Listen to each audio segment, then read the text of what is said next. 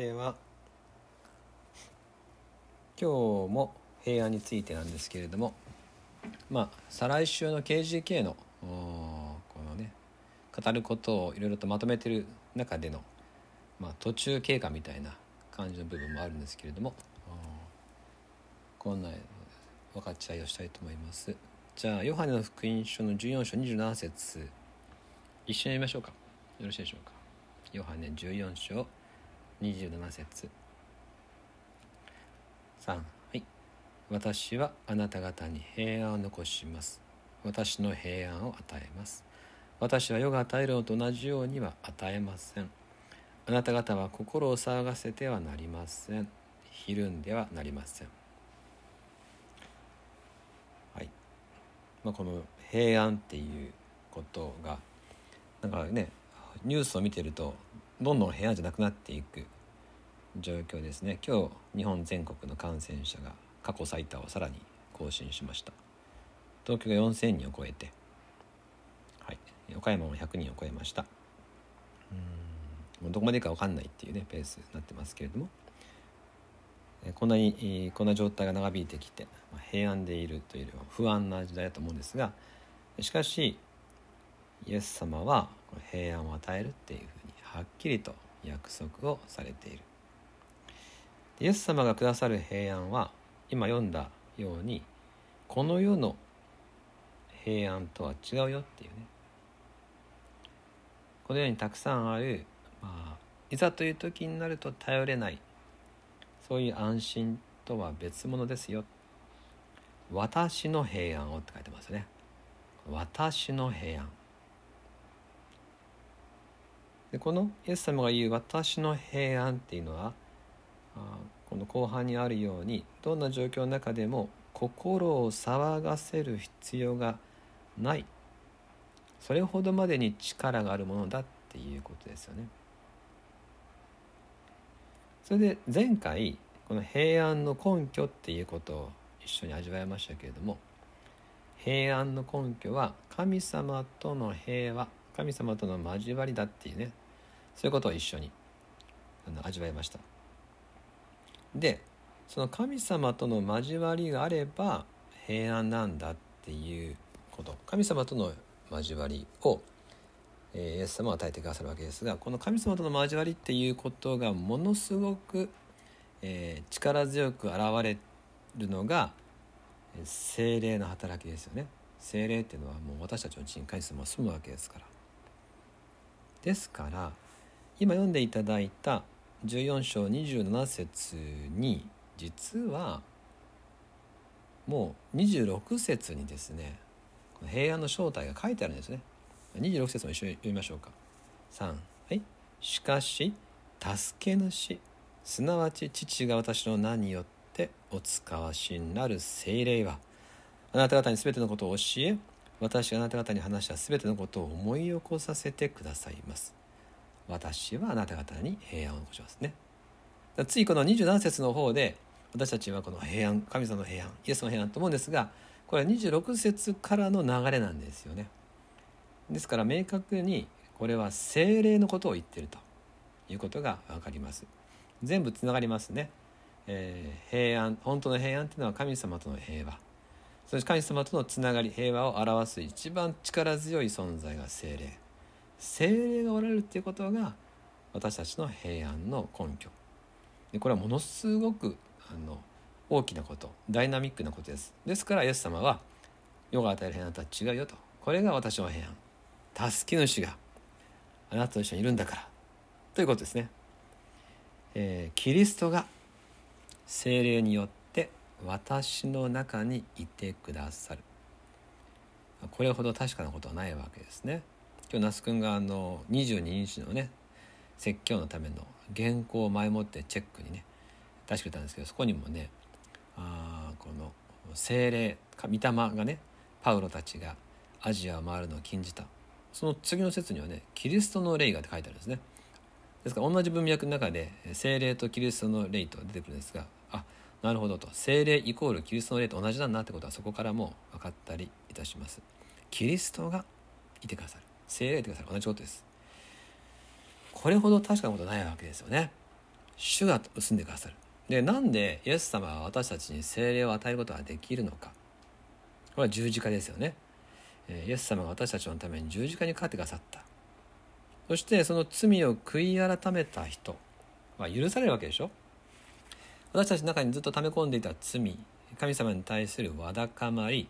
それを主が全部引き受けてくださるものですから私たちはそれを打ち明けるわけです。もう神様はそれを取り去ってくださるとこの心の中に今まで抱えてきたものが取り去られ心の中に今度はイエス様の霊が住んでくださる。これが精霊です。だから精霊を与えるのはイエス様だけなんですよ。罪が許されないと精霊は住むことができないから。ですからまるで空気の入れ替えをするように私たちの良くないものを主に捧げて明け渡して今度は主ご自身が住んでくださる。これがイエス様がしてくださったこと。主ご自身が許された者のうちに住んでくださる。だから主は共にいてくださる。主と共に生きている。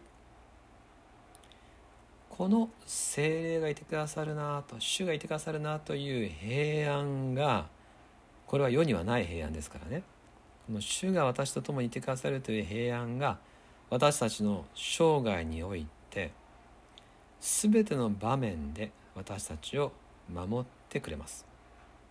どんな時にも恐れずに生きていくことができるようにしてくださる。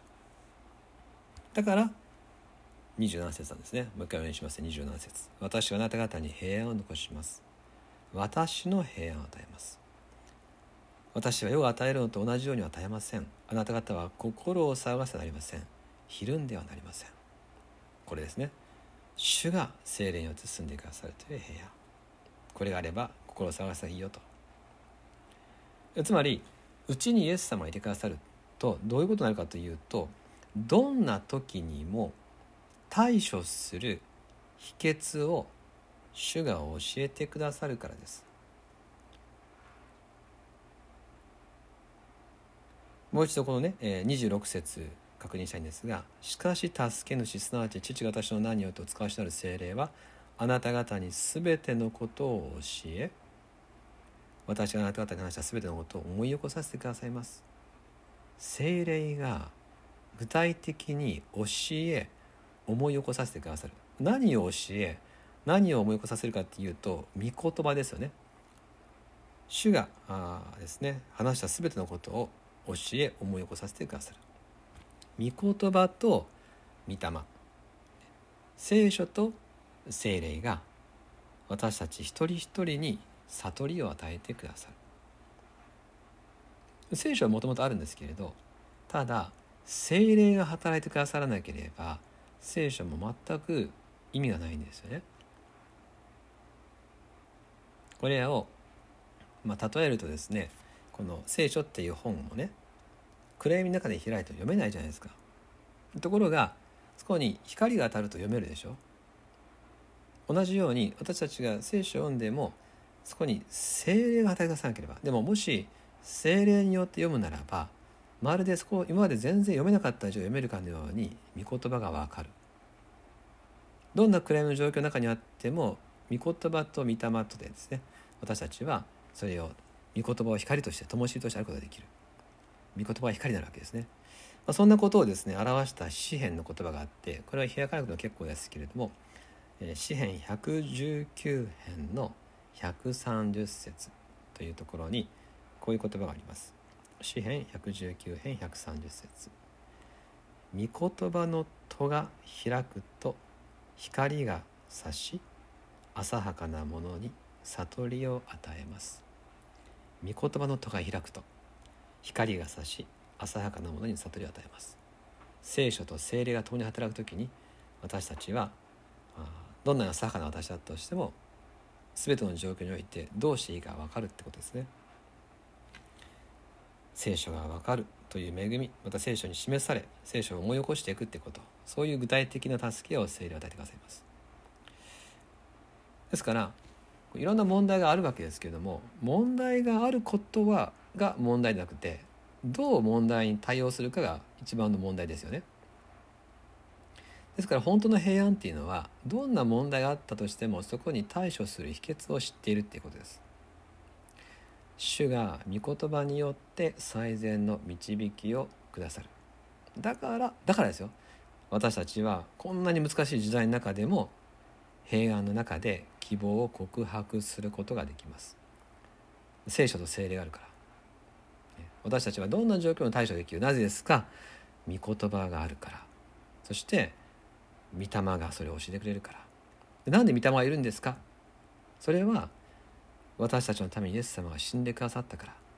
私たちが悔い改めて信仰を持った時に主が住んでくださる。主がいてくださり御言葉とに働いてくださるので何にでも対処できるというこれがイエス様が与えてくれる本当の平安です。これがあれば何があっても私たちは、えー、恐れたりおののいたりする必要はありませんよくねあの平安とかね安心って聞くと私たちは具体的な現実の答えみたいなことを期待するわけですよ。そういう現実的な祝福現世利益っていうんですかね健康とか経済とか食料とか治安治安の安全とか。世の中の多くの宗教ではそれが信仰の目的だったりしますしそれが救いそのものだったりします。聖書にそういう、え、この世の具体的な祝福がないかっつったらいっぱいあります。書いてます。しかしそれらのこの世における守りや祝福っていうことは踏まえつつももっと確実な平安を教えてくれます。それが精霊と御言葉によって全ての状況に対処できる約束。それが私たちに与えられている。そのことを今日ご一緒に感謝したいと思います。主イエスキリストを信じ許された私たちのうちに精霊がいてくださり聖書と共に働いてくださって今後何が起ころうともどう対処していいかを教えてくれる。これが私たち与えられた平安の本質です。全てが主の恵みです。感謝したいと思います。一言お祈りします。私はあなた方に平安を残します。私の平安を与えます。私は世が与えるのと同じようには与えません。あなた方は心を騒がせてはなりません。ひるんではなりません。天のお父様平安は私たちのうちに住むキリスト。あなたが聖書とともに働いてくださって確実な御言葉の約束と導きをお与えくださいます。こんなに確かなことはありません。どうして私たちは希望を失わないのかその理由が今日改めて分かることでございます。引き続きあなたの前に心を開いていきますので御言葉の光を持って私たちを照らし導いてください願わくはこの御言葉の光を必要とされている多くの人がいるこの社会の中にここに救いがあるということをお届けできる私たちでありますように期待を持って救い主イエス・キリストの名によってお祈りします。アーメン